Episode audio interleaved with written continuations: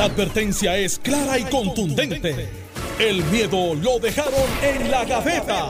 Le, estás dando play al podcast de Sin, miedo, de Noti1630. Tener la división entre la política y la administración pública. O sea que a usted nunca la cogerían, por ejemplo, con un BMW pidiendo reuniones y demás. No, esas cosas usted no, no, no resbalaría ahí. Bueno, yo tuve un BMW cuando lo podía pagar, que trabajaba en la empresa privada y me ganaba sobre 200 mil dólares al año.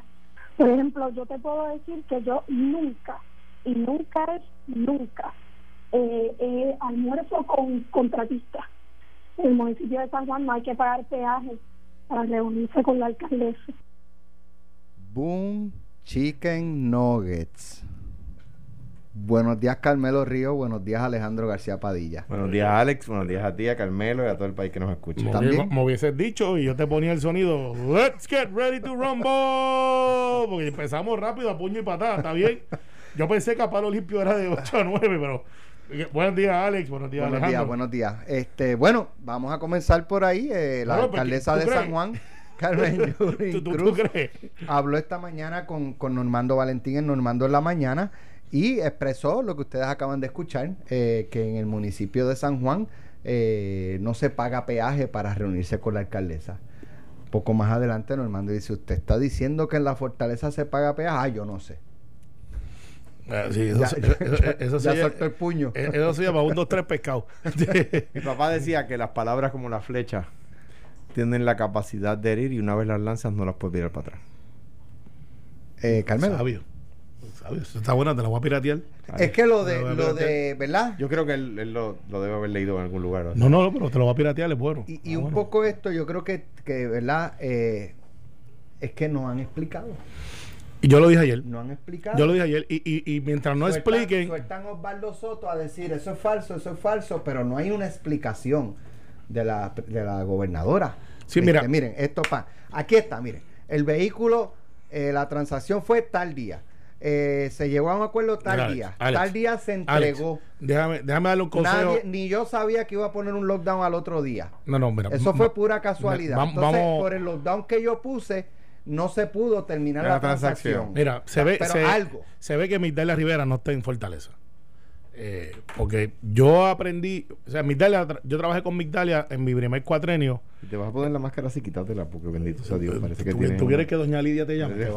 Este, es que, Es que te puedes Doña Lidia, con eh, un ancla de Doña esa que Lidia, tiene- eh, Doña Lidia, tiene la, la, la, la máscara en la garganta y no. es que mami me hizo por esta ahí no máscara. entra el COVID. Eh, Pues- mami me hizo esta máscara y me dijo, ¿cuál quieres que te la ponga? Y aquí le dice que no, mami. Pero este.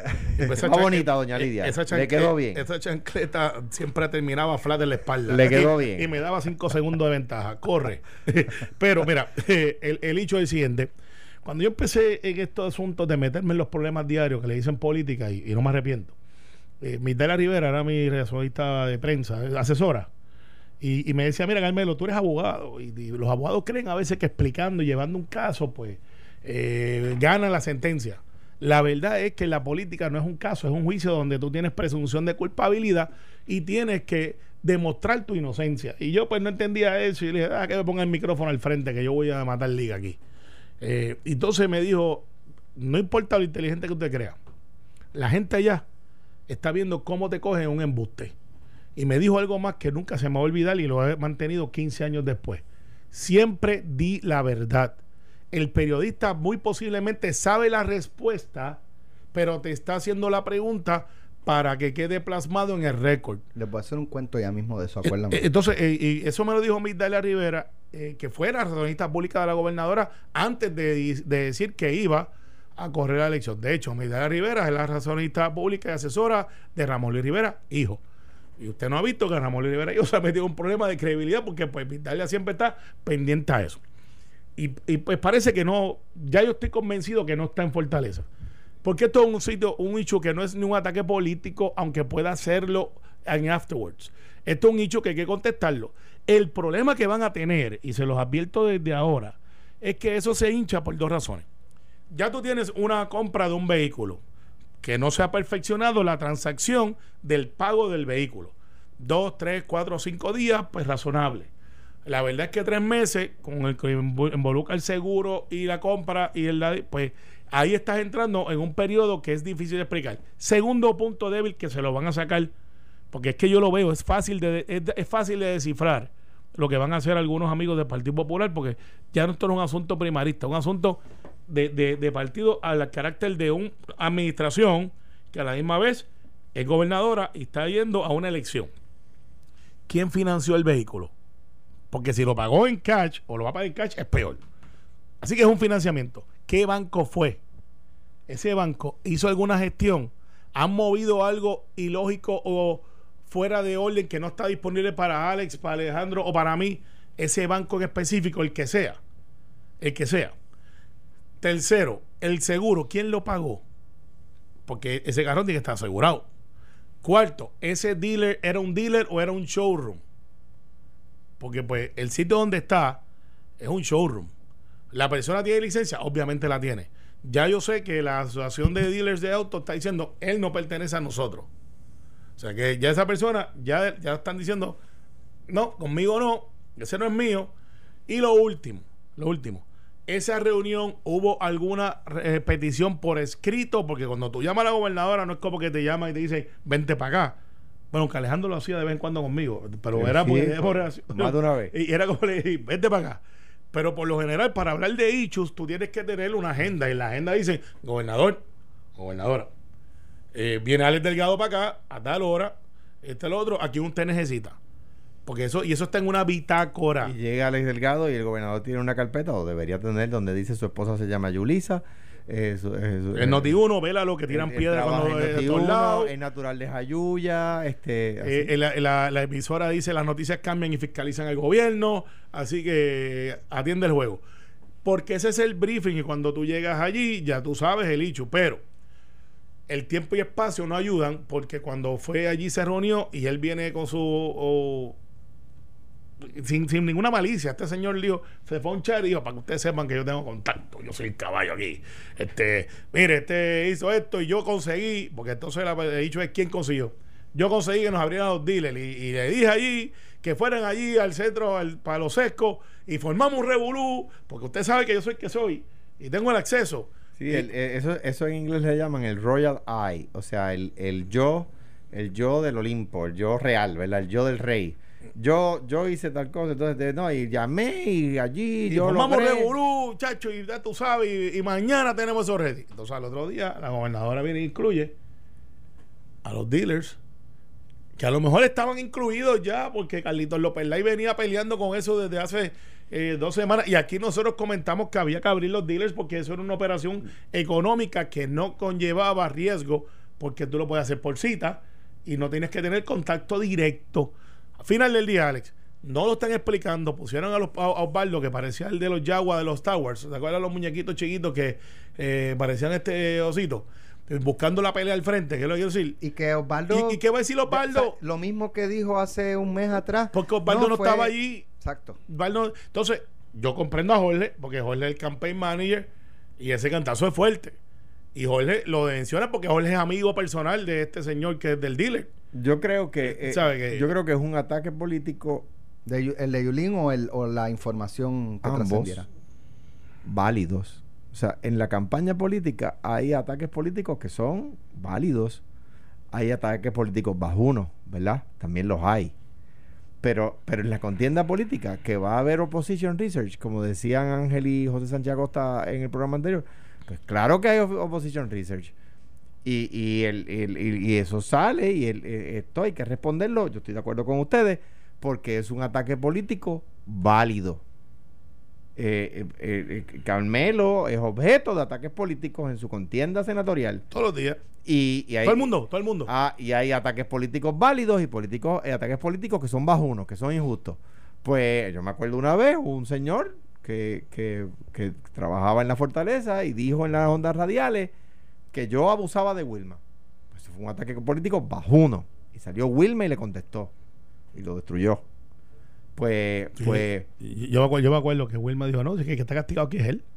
Este, que usted esté hablando. Dice, Alejandro, sal debajo de la cama. Exacto, exacto. sal debajo de la cama. Mira que mi suegro dice, don Tommy, a quien le envío un abrazo, dice que tú, que tú puedes hacer un stand-up comedy. Este- sí, yo me veo muy serio eh, en muchas cosas que hago, pero tú y yo sabemos que Sí, claro. podemos hablar hoy y hacer Pues, chistes. Exacto. Pues, pues esto es un ataque político que hay que contestarlo, que hay que explicarlo. Mire, y yo a donde yo no entraría es a, a si tiene la capacidad de pago para el vehículo o no, porque eso ya obviamente la tiene. O sea, es un juez superior que tiene un ingreso. Son eh, 90, 100, más o menos. y, sí, y- y, y- y y sí, el, y el carro. Sumas el salario de la gobernadora. Sí, sí, y si- si uno- si uno- ese, Son- ese no es muy alto, que debería ser Está bien, más pero, alto, pero, ese no es muy alto. pero sobrepasan los 150 entre Pero, los y sus hijos, Sí. sus hijos Cómodo. están, sus hijos están ya criados. grandes, trabajan. o sea, que, no tienen, que, que ya, ya ahí, pues uno tiene que tener cuidado. Pero. Digo, si el carro fuera del año, Si quedamos fuera del año, Eh, ya. es otro cantar. es eh, no, eh, no es mucha la diferencia porque como es sí. usado, el, el interés es más alto. Sí, pero es un carro de 70 mil pesos que un juez puede 80, ponle que Un cuesta juez lo puede 80. pagar.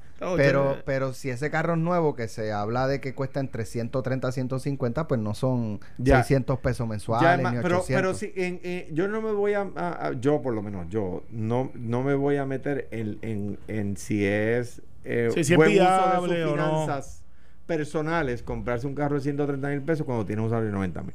Pues, pues yo no me voy a meter en, en- en eso, porque eso pues cada cual, ¿verdad? Y tiene sus ahorros y tiene sus cuentas de retiro que puede sacar ch- chavito, tú sabes, como dice Carmelo. Chavito, pues, chavito. Pues, pues sí, o sea, yo en eso no me meto. Que es un ataque político válido, lo es. La mejor respuesta la dio Pedro Pierluisi. El tema ya explotó. Esa bomba no hay que desactivarla porque esa bomba explotó, ¿verdad? Hay políticos que tratan de desactivar bombas que ya explotaron. Pues, llevas dos, llevas dos hoy que te voy a, a Este, piratear. hay, pues, políticos que tratan de desactivar bombas que ya explotaron. Pues Pedro Pierluisi que dijo, yo, yo no voy a comentar sobre el tema. Es que no puede comentar ni no debe comentar porque entonces cae en lo que se está criticando. O sea, porque está el dicho y, y los muchachos de A Palo Limpio estaban trayendo un resumen y lo más bien eh, de que todos los candidatos a la gobernación se han metido en algún clase de problema o de bollete en las últimas dos, tres semanas. Hay unos que dan la milla extra y se fajan por todos los días a hacerse daño, pero eh, excepto Juan Dalmau que se fue a hacer una, eh, una foto sin camisa con el tatuaje en una piscina de 5.95 bandera de Cayman. No, esa se, la, esa, esa se la pusieron. Eh, si yo tuviera esa capacidad, lo hubiese puesto una de Popeye, algo así. Pero, eh, eh, excepto Juan, que está en un debate ideológico si se deja el pelo largo o no, eh, que eso no lo entendí, porque esa es parte de, de quizás atraer la gente joven y esas cosas. Todos los demás se han metido un bollete de alguna manera u otra. Pero este caso en específico a la gobernadora, tienen que explicarlo y decir, miren, esto fue lo que pasó. Mi esposo es una persona que ha trabajado toda su vida y quiere tener ese vehículo porque hay gente que le gustan los carros, hay gente que le gustan los botes, hay gente que le gustan bici- las bicicletas esas y andan, gastan 25 mil pesos en una bicicleta de correr por ahí. Eso es lo que quieren. Y eso es lo que, lo- ese, es su juguete. Juguete para nenes grandes, como dicen, o para niñas grandes. Él se lo compró, no se pudo hacer la transacción, yo lo tengo, está transparente, lo voy a pagar, tiene que contestar cómo pagaron el seguro, o si no, miren, yo lo tengo, pero no lo estoy usando. Eh, o si Digo, igual le puede poner seguro compulsorio que quiere. es que ese es el hecho, que como estaba todo cerrado, pues entonces, ¿quién pagó el seguro? Entonces esos carros ya vienen con seguro. ¿El dealer cuando los tiene? tiene ya- ese carro pero- asegurado. Pero ya se puede, porque yo en estos Ah, días, claro, en estos días días yo- sí. hace, hace par de semanas yo compré un malvete y, y, y en lo que en lo que el tema de adelanto el tema del seguro. eh, pero tú un- saliste con seguro. un jeepito usado, allí donde compré el malvete, compré el compulsorio en lo que en lo que añado Ahí, ese jeepito. pues, pues, pues eso es una explicación. Pues esa no anda. Entonces no pueden poner a Osvaldo eh, hacia jugando defensa, porque ese no es el rol de Osvaldo. O sea, Osvaldo es el de asuntos públicos, pero ese no es su rol, porque esto es un asunto que ella tiene que atenderlo. Es más, yo diría, mire, yo estoy haciendo esta conferencia. Eso no lo voy a atender en esta conferencia porque es de carácter oficial. Como me pasó a mí una vez en una conferencia que yo estaba acompañando a alguien y dieron este, Carmelo, no, esta conferencia es de esto. Vámonos afuera, como un símbolo. No es que sea el mismo efecto, no. Un símbolo. Estoy, yo estoy en mi carácter oficial. Ah, tú me quieres preguntarle eso personal. Vamos para la acera. Y en la acera, pregúntame, Alex. Eh, no, no para el parking. No si que se cuadraban. No, no, no, no, no, pero, pero, pero lo que hace es que diferencias una cosa de la otra. No, no, eso, una, por eso. a veces que ahora no Vamos me pa' falta. afuera, vamos pa' Vamos afuera, tómame la pajita, tómame la pajita, dale. Eso Eh, tú me la pajita, yo nunca lo hice y es que me parecía tan como que Como No, no, que estás eh, invitando a que te den el primer golpe. Ay, no, no, no, no, es no, sí, no, tú eres de Coamo, deja, deja eso. No, pero túmbame la pajita. Eh, Es que- que, es que en Cuamo se decía el primero que, que, que da primero dos veces. No, pues, pues ustedes son unos listos, unos gansos, unos listos. En Guaynabo, tú mame la pajita, dale. Eh, o sea, ¿cómo tú vas a decir tírame el primer puño? No, No, tómame la pajita. dale. Entonces, algunos políticos andan con eso, con el túmame la pajita. Entonces, el, el chiste, que no es un chiste, van a seguir con eso. Entonces, eso está plasmado ahí. La reacción, el visual, que son muy fuertes, de la gobernadora obviando esa, e- e- esa contestación. Y adivinen quién está ahora mismo haciendo Escribiendo en una computadora. en la computadora. Pues el tipo popular, diciendo, bingo. Hablando de da- save, le están dando save, Save, save. retweet, save, retweet. ¿Sabes? Entonces, hoy sale Aníbal, salió, salió de la cueva.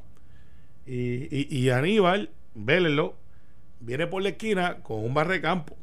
Aníbal ahora se ha convertido en, eh, muchachos, el hecho. se ha convertido de las figuras que están corriendo para la en la papeleta estatal, la persona que sabe hacer campaña. Pues, pues mira, sí, sí, sí, porque está, él dice, ok, me vacilaron con lo de Baywatch, yo corriendo en pantalones cortos y me pusieron la canción del Chavo del 8 y de estas cosas, quedó buenísimo. Entonces viene y dice, ok, ahí está Batia diciendo una cosa ahí que no tiene agarre, yo voy a, déjeme entrar. Seguro. ¿Qué dijo Jennifer sobre esto? ¿Qué dijo esto? Entonces empieza a marcar gente. Ya se convierte en un hecho personal o político, slash, política pública, carácter, en un hecho institucional. Institucional. Ya se trajo al PNP al, al ring. Claro. Y eso es lo que no puede pasar. Eh, ayer, no sé si fue ayer que hablamos aquí de los sondeos informales. Sí. Este eh, y discutíamos el de Charlie.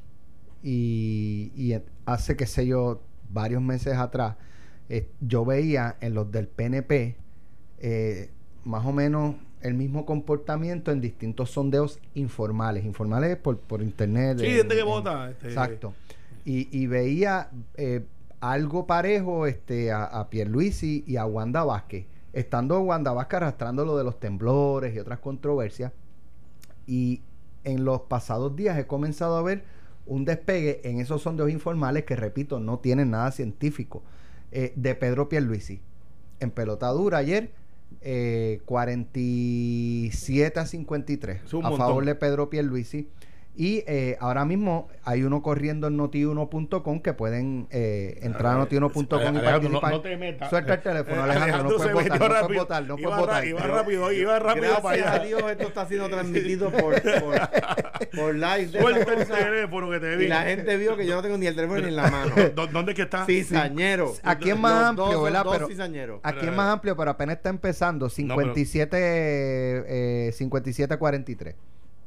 Pero, pero Eso- no, pero, pero, eso- ¿dónde, eso- dónde es que está? Que voy a No, votarle, tú ¿verdad? no, no, no, tú no puedes votar. Yo puedo votar. yo soy PNP. Noti- no, tú eres yo soy, parte de... no, yo soy PNP. yo no he dicho que... Tú eres analista Noti1. Eso es verdad. Pero mira, eh, tú sabes lo que pasa. Eh, es- eso, eso pudiera ser el reflejo de lo que está o, o sigue siendo Sí, algo pues mira. que no, no, no, ¿verdad? No necesariamente porque no tiene nada, una base científica. Mira, no, este... No tienen base científica, pero es un retrato de lo que está pasando. Ahora, yo tengo que hacerte una pregunta para poder ser mi opinión. En ese sondeo, bueno, pues Noti uno, ¿yo puedo votar dos veces? No. En el de pelota dura, ¿puedo Bueno, votar dos en veces? todos, en todos, Sí, quizás, por la ejemplo, respuesta es que sí. No, no, esa- esa pudieras, pregunta el- en, en, en todo, en todo sondeo de internet, de Sí, claro. Andy, de eh, Metro, de Noti, en todo. Si yo tengo una, un celular Y una laptop. Y una laptop, pues sí, este, porque por el IP address, pues no, no es el No es mismo, igual, ok. puede- Eso es ¿sabes? importante saberlo. Sí. Eso igual de hacerlo. O sea, Alex Pero, tiene dos pero, tele- pero, dos teléfonos pero y una déjame, déjame decirte algo. tres veces. Hace un mes o dos meses, cuando estaban empate, era igual. sí, Se podía también. Está bien, pero es importante saber eso. Entonces, la otra Sí, pregunta que tengo que hacerte, eh, la otra pregunta que tengo que hacerte es si yo puedo tener un robot que vote en esas encuestas. Mm. Un robot, es para que sepan, es un, es un sistema computarizado que literalmente vota por usted. Lo que tenía. Eh, Coy, Coy eran los, los caballitos en eso. Este, sí, sí, oye, Sí. lo tenían. Pero crearon una percepción. Porque también eso crea una percepción, porque a la gente le gusta apostar el que va a ganar. Hay gente que son, este, no es que sean veragüira, es que son la guira. Entonces viene y dicen, este, bueno, pues si este que va a ganar, ese es, ese es. Entonces, eh, se chavo, ve, te lo dije que estaba con aquel, te dije que lo mirara, estilo como Charlie con la soberanía. Estoy aquí dando el discurso de la soberanía. Oye. Yo no soy soberanista, Eh, Yulín eh, Yulín. no, no, o sea, disparó a quemarropa a, a, a Wanda, a Pierluisi y a Charlie. Eh, sí, sí, porque cuando A tú, Charlie cua- dijo, o sea, hay que ser consistente. cuando tú este, estás jugando, eh, cuando tú en estás el jugando, caso de ella no caducan las lealtades o las convicciones más bien. no, mira, Mira, como- cuando tú te en el estás caso de ahogando, Charlie sí caducan. cuando tú te está- estás ahogando, tú te agarras de un bloque. Por, por lo de que dijo Tomás. Ajá. Sí. Y después Normando le pregunto de. Por Charlie, dijo lo mismo. Por lo mismo. Sí, sí, o- Mira, oye, mira, las encuestas, mi opinión de la encuesta es la siguiente. Eh, el candidato no le puede hacer caso a, lo- a los sondeos. El candidato tiene que tener su encuestador y le cree a esa y actúa conforme a esa. Punto. No puede, no puede actuar conforme a tres encuestadores, no puede actuar conforme a dos encuestadores. Tiene que actuar conforme a su encuestador. Y eso se llama, y esto es bien difícil. Esto es bien difícil y no todos los candidatos lo tienen. Se llama disciplina de campaña. Yo gané las elecciones del 2012 por disciplina. Disciplina en el gasto de campaña, disciplina en lo que, en lo que decía eh, Peter Hart, que es nuestro encuestador, y disciplina en lo que decía Saul Shore, que era nuestro, nuestro estratega, ¿cuánto y- tiempo lleva Peter Hart con ustedes? y desde el 1976. si nosotros tenemos, cuando nosotros, el, el PNP tiene a Gallup, o no es Gator. O Gator, no Yo sé. Creo que es Gator. O sea, Peter Hart es la persona que más tiempo lleva haciendo encuestas en Puerto Rico ininterrumpidamente, puertorriqueño o no puertorriqueño. Eh, eh, la, y se llama Hart and Associates. Pues Irving Facio, eh, Carlos Dalmao, eh, eh, que eran verdad mis principales asesores, Irving director de campaña, establecían, cuál- discutíamos, a veces se variaba su consejo y éramos disciplinados a eso. Y podían salir un sondeo donde yo decía que yo estaba grande por 10.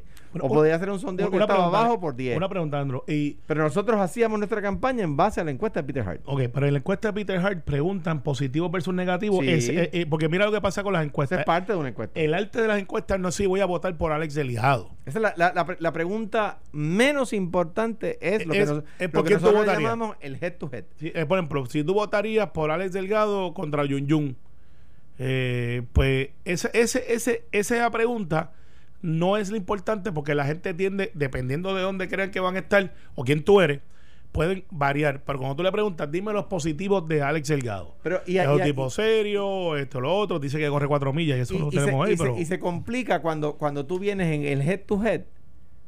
Estás mal, pero en los positivos y negativos estás muy bien. Sí, y- Entonces vienen después de los positivos y negativos unas preguntas abiertas. sí, ¿Por qué usted dice eso? exacto. Entonces, por ejemplo, mucha gente decía de mí, a, a mí me cae bien, eh, el tipo eh, no, el tipo es un tipo decente, a mí no me gusta cómo está manejando el tema de la, de la crisis fiscal. Entonces, eh, eh, pues la intención de voto... Porque tú usas el ejemplo cuando me encuestaron a mí sobre ti. Exacto, la pregunta tuya. Sí, Cuando te preguntaron a ti. Porque me cae bien. Pues eso, eh, no me gusta cómo la- está hablando la Yo tenía unos positivos bien altos, pero tenía una intención de voto bajita y, y eso me ponía a mí en 3 y 2, porque cuando tú tienes, como lo que, lo que dice Carmelo, cuando tú tienes unos positivos altos, puedes correr. Puedes correr porque la gente entonces, tú eres, entonces aquí lo que va el dicho es, si en todas las campañas los positivos de Yulín están bien bajitos, porque eso yo no tengo ni que mirarlos, yo lo sé. Los positivos y negativos de Batia pueden estar más o menos balanceados porque Batia en su carrera política ha tenido altas y bajas. O sea, llegó a ser presidente del Senado, no fue por pura casualidad. O sea, él pudo hacer una campaña que, que pudo traer más positivos, pero después sus negativos volvieron a balancear. Tiene el caso de Charlie, que puede tener positivos quizás por el desconocimiento, pero según se va poniendo él en la palestra, o sube o baja. Y así lo mismo pasa en el PNP. Eh, la gobernadora tiene que tomar decisiones que los negativos de ella deben de estar bien altos, sean de ella o no, por la posición que ocupa y por las decisiones que ha tomado y por la inconsistencia. Y Pedro no puede ser una cara nueva, también tiene que decir sus positivos versus sus negativos, a ver dónde realmente. Entonces, ahí es que yo creo que las encuestas dicen para dónde es que va la cosa. Yo veo el momentum en el Partido Popular hoy a Charlie por la parte de afuera corriendo ese caballito. Eduardo lo veo al frente todavía. Sin embargo, Camillulín yo, yo creo que está corriendo a lo último y anda con un bloque arrastrando a ver cómo llega. No la descarten, porque tiene un 15 o un 20% que es de ella, aunque creo que ese 15-20% por alguna razón migró para Charlie. Porque no es que se han creado nuevos populares, siempre estuvieron ahí. Entonces, en el caso del del Partido Populista, el momentum, en este momento, bien veo a Pierluisi despegando. Por eso es que tú ves lo- lo- las encuestas como van.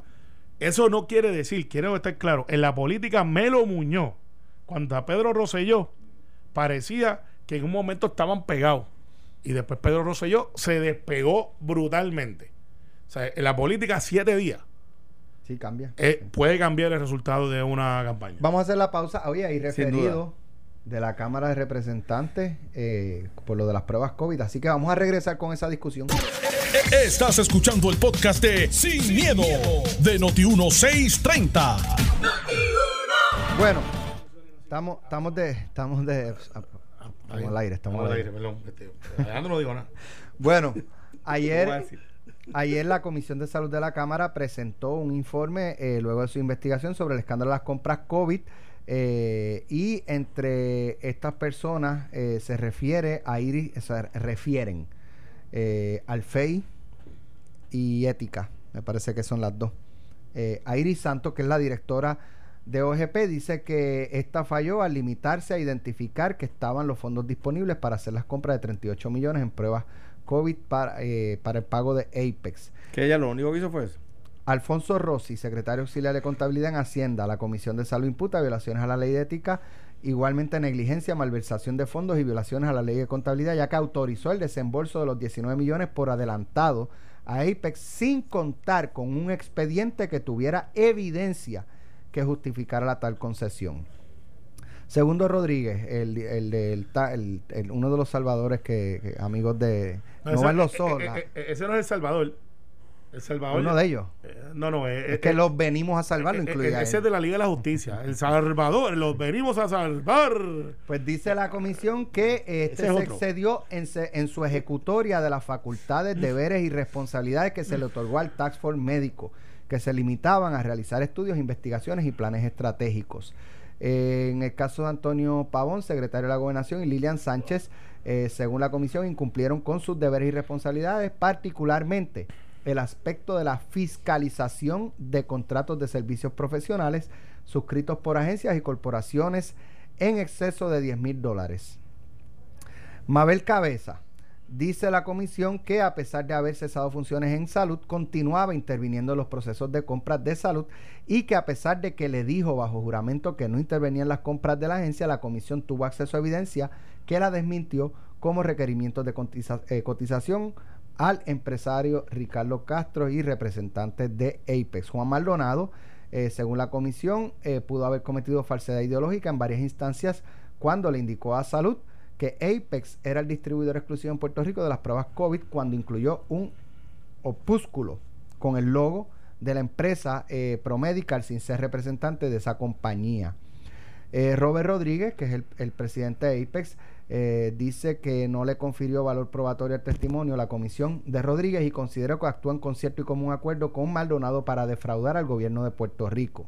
Ricardo Vázquez de 313 LLC eh, dice que Morales, el presidente de la comisión, lo señala por no reconocer que le indicó falsamente al Departamento de Salud ser el principal contacto en la isla de la empresa Soyen Genética Molecular, cuando supuestamente reconoció que no existe contrato que lo identifique como tal. Guarina Delgado, de manejo de emergencia, eh, según la comisión, firmó el contrato para adquirir el millón de pruebas Apex eh, sin tener conocimiento de cuál fue el proceso llevado a cabo durante el transcurso de la transacción y en total desconocimiento si el mismo había llevado a cabo o se había llevado a cabo de la manera adecuada. Otmar Chávez, ex administrador de servicios generales, según la comisión, a pesar de ser el administrador de servicios generales, resultó estar enajenado de cuáles son las leyes y reglamentos aplicables a los procedimientos de compras del gobierno. Según Morales Chávez, preparó una carta circular designando un nuevo procedimiento de compras y subastas de bienes, obras y servicios profesionales, obviando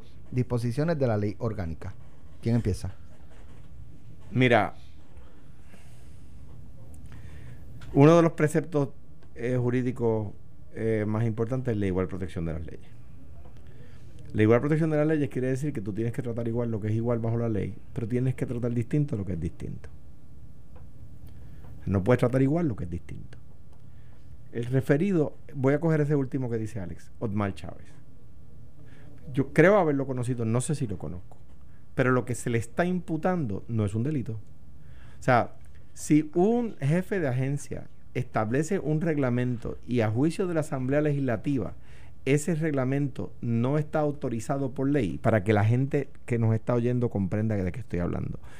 Los reglamentos de las agencias tienen que tener una ley que los autoriza. Una agencia no puede hacer un reglamento sin que una ley autorice ese reglamento. ¿Ok? Bien. Pues lo que se le está diciendo es, usted hizo un reglamento y un procedimiento de compra que, compra que no lo autorizado por ley. Pues mire, es una persona con standing, tiene que ir a la corte y ya, no es un delito. Claro que no lo es. Entonces, de repente, meter a Osmar Chávez en el mismo saco que meten a Juan Maldonado le resta fuerza, credibilidad al referido. Poner al médico del Task Force es un problema adicional. ¿Por qué? Porque no solamente le resta credibilidad al, al referido. Mire, si el médico lo único que dijo fue hay que comprar pruebas, ¿cuáles? Estas, las que sean, las que cumplan. Compren las que cumplan. Pues ese era su trabajo.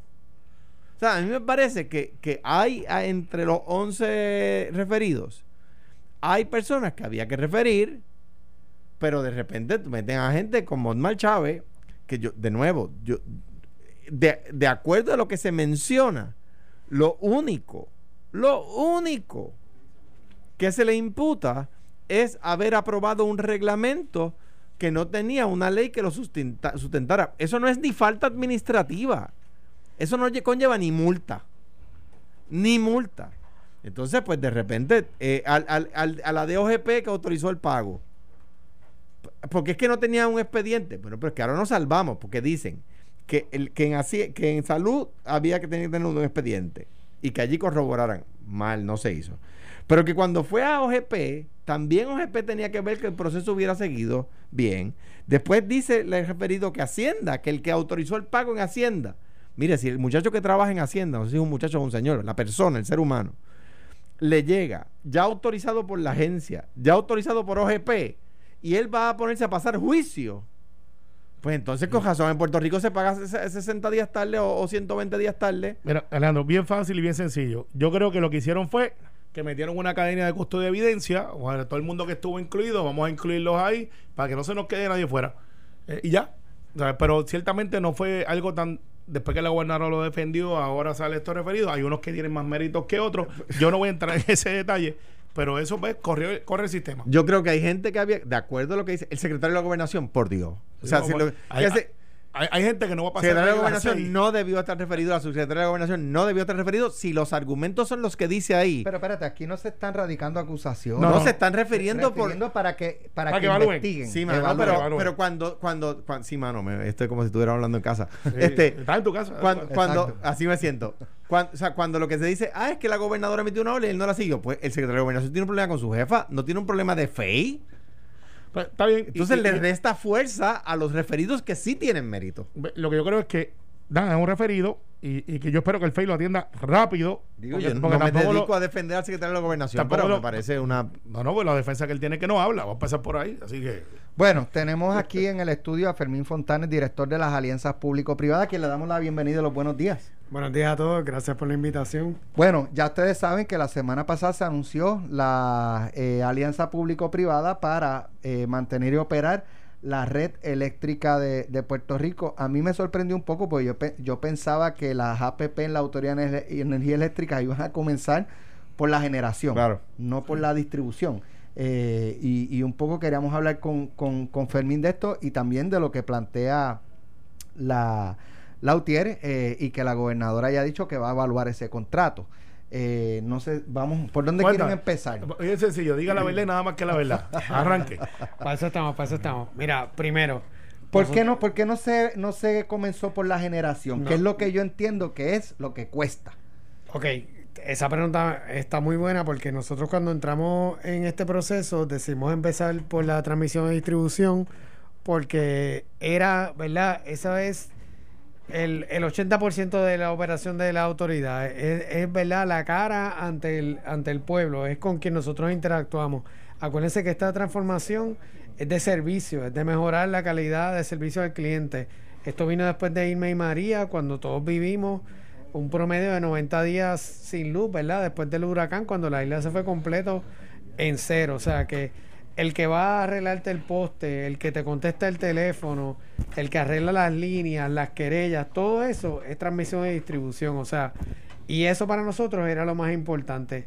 La flota generación, todos sabemos, ¿verdad?, que es arcaica. Estamos hablando de unas plantas que son de los 60, que están en unas condiciones pésimas que hay que mejorar. Y definitivamente el costo del combustible de esas plantas es al final lo que hace el sistema tan caro, pero el impacto al, al cliente, al consumidor más grande inicialmente es mejorar esas líneas que también llevan 60, Fermín, 70 una, años una- que pregunta. Eh, lo que la privatización es más cara o más barata que lo que nos cuesta ahora a, a la operación.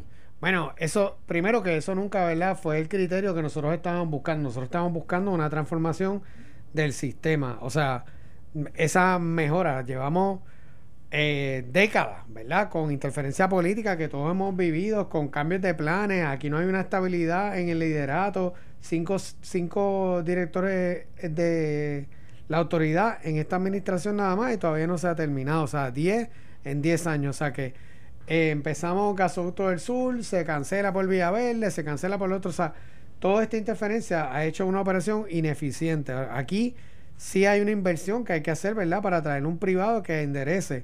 Pero cuando se busquen todas esas eh, eficiencias en el sistema, se, ¿verdad? Se prevé que todo va a bajar en esos costos porque aquí hay un desgaste de fondos en Digo- lo que viene a ser consultores, cambios de planes, o sea, estuviste cuatro años empujando un proyecto que no se hizo y empezaste de nuevo, o sea, y, y- y- todo eso se va a arreglar. y en su defensa, eh, para que para no crear una expectativa que no sea correcta, ¿verdad? después sea imposible de cumplir, hay unos unas variables que no dependen ni de la autoridad eh, pública de energía eléctrica ni del privatizador, como por ejemplo el costo de los combustibles. Claro, claro, eso, eso, eso mismo es. O sea, para, el- para, para el costo de la energía, o sea, de que, que argumentar que pública va a ser más cara o más barata o privada va a ser más cara o más barata, en realidad hay unos elementos que no dependen ni de que sea pública ni de que sea privada para que sea cara o barata. Claro, pero yo, yo- yo lo que quiero saber es porque mucha gente dice, bueno, pero entonces, eh, ¿qué realmente trae a la ecuación esta privatización? O sea, ¿qué, qué es lo que trae que mejora? ¿Por qué yo necesito o, o por qué se escogió esta compañía? Son las preguntas.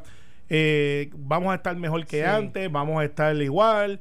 Eh, ¿Se van a ir? ¿Van a ir? ¿Qué es lo, ¿Cuál es la expectativa? es ejecución. O sea, aquí nosotros hemos gastado un montón de tiempo y la, la autoridad gasta un montón de dinero en consultores que le dicen a la autoridad, mira, esta es la idea de cómo yo creo que tú debes de hacer las cosas. Aquí nosotros estamos trayendo a alguien que va a hacer las cosas. Aquí hay un montón de servicios de la autoridad que se han externalizado, lo que son las respuestas de los call centers, los centros de llamada, el manejo de vegetación, todo eso ahora mismo está en manos privadas. Ahora nosotros vamos a traer una persona que en vez de estar externalizando esos servicios, los van a hacer ellos como se hacía antes, ¿verdad? En la Lo que época de pasa es de que yo, yo estoy un poco, ¿verdad? Porque, por ejemplo, aquí se habló de que cuando vino, eh, y es lo que ha planteado Lotier, cuando vino Lisa Donahue, ella lo que hizo fue cortar este gasto al punto de que se afectó el servicio.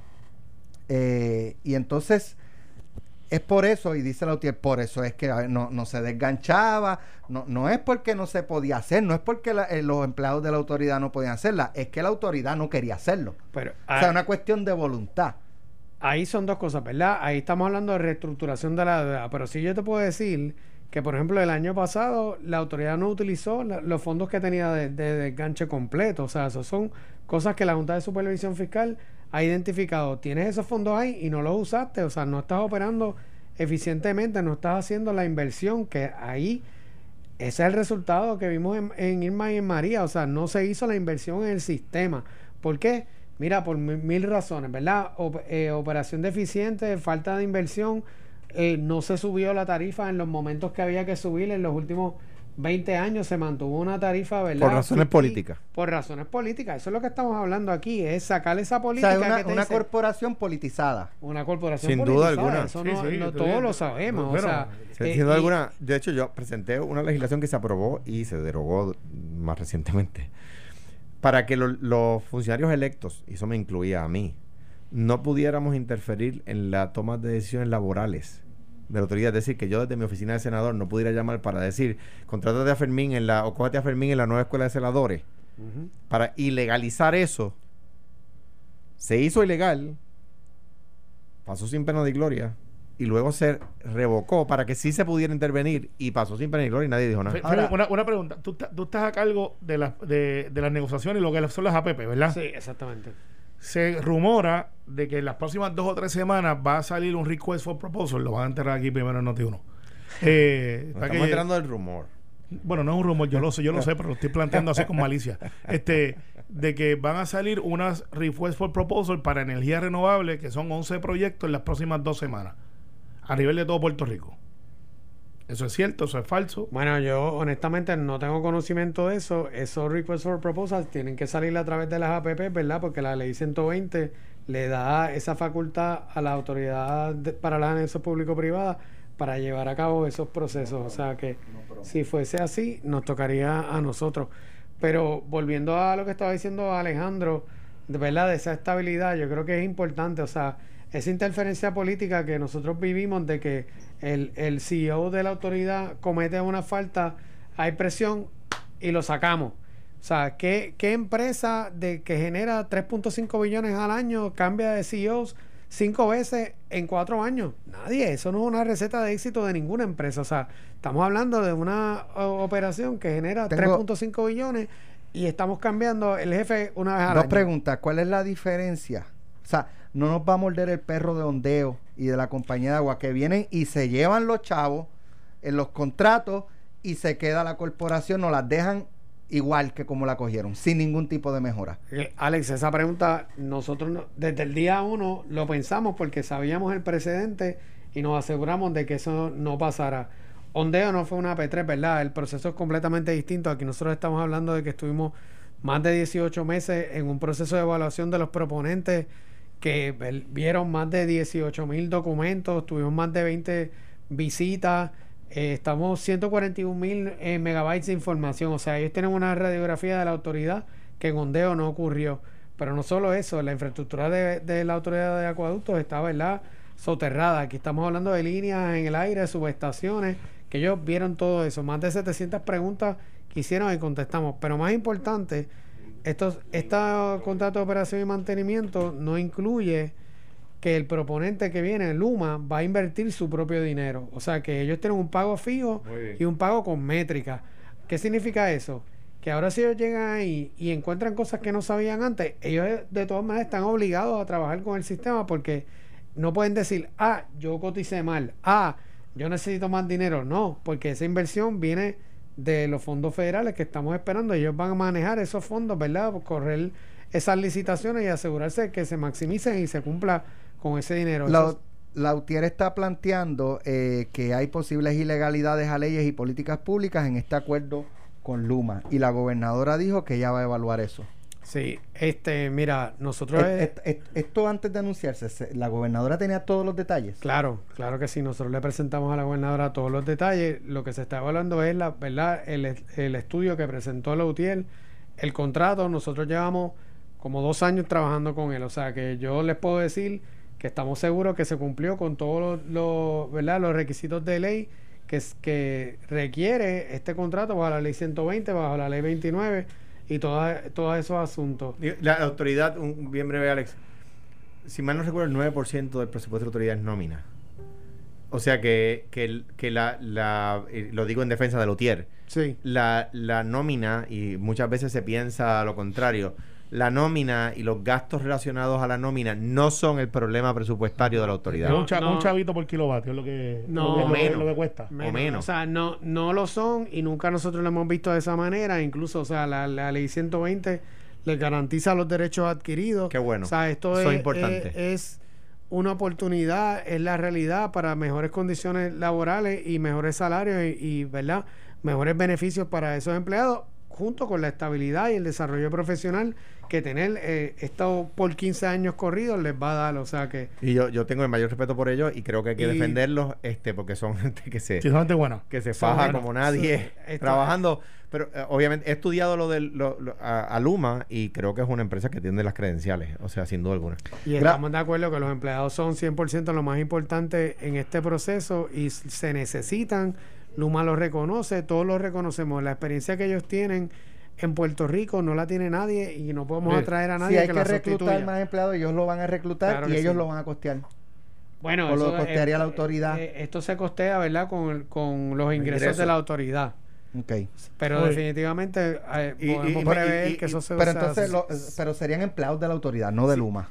son empleados de Luma, siguen siendo empleados de Luma. Sí, pero si, si no, si no, hay una cosa que no, no, no, no quiero meter aquí a Fermín en un mar de, de preguntas, ¿verdad? Pero sobre Pero- este pero otro va tema. bien pero, eso, va bien pero eso. creo, creo que hay. No, no, lo que quiero decir es que esto no es una pregunta, es que supongo, no lo sé, que hay una cosa, Alex, que aplica aquí que se llama patrono sucesor. Sí. Y es que la unidad apropiada va a continuar siendo la unidad apropiada, quiere decir, van a seguir siendo empleados unionados. Eh, no sé cuál es el caso en el caso de Luma, pero, pero pe- es una- un tema que es una pregunta que surgirá después. Sí. Gracias, Fermín, por estar con nosotros. Más adelante volvemos a invitarte para que estés un rato aquí. Sobrevivió, sobrevivió. Vayan trascendiendo la, la Gracias. información. Así que me Gra- dio los éxitos. Gracias a ustedes so- por la sobre- invitación. Sobrevivió con nosotros aquí. Nos vemos mañana. Esto fue, el podcast de Sin, miedo, de Noti1630. Dale play a tu podcast favorito a través de Apple Podcasts, Spotify, Google Podcasts, Stitcher y notiuno.com.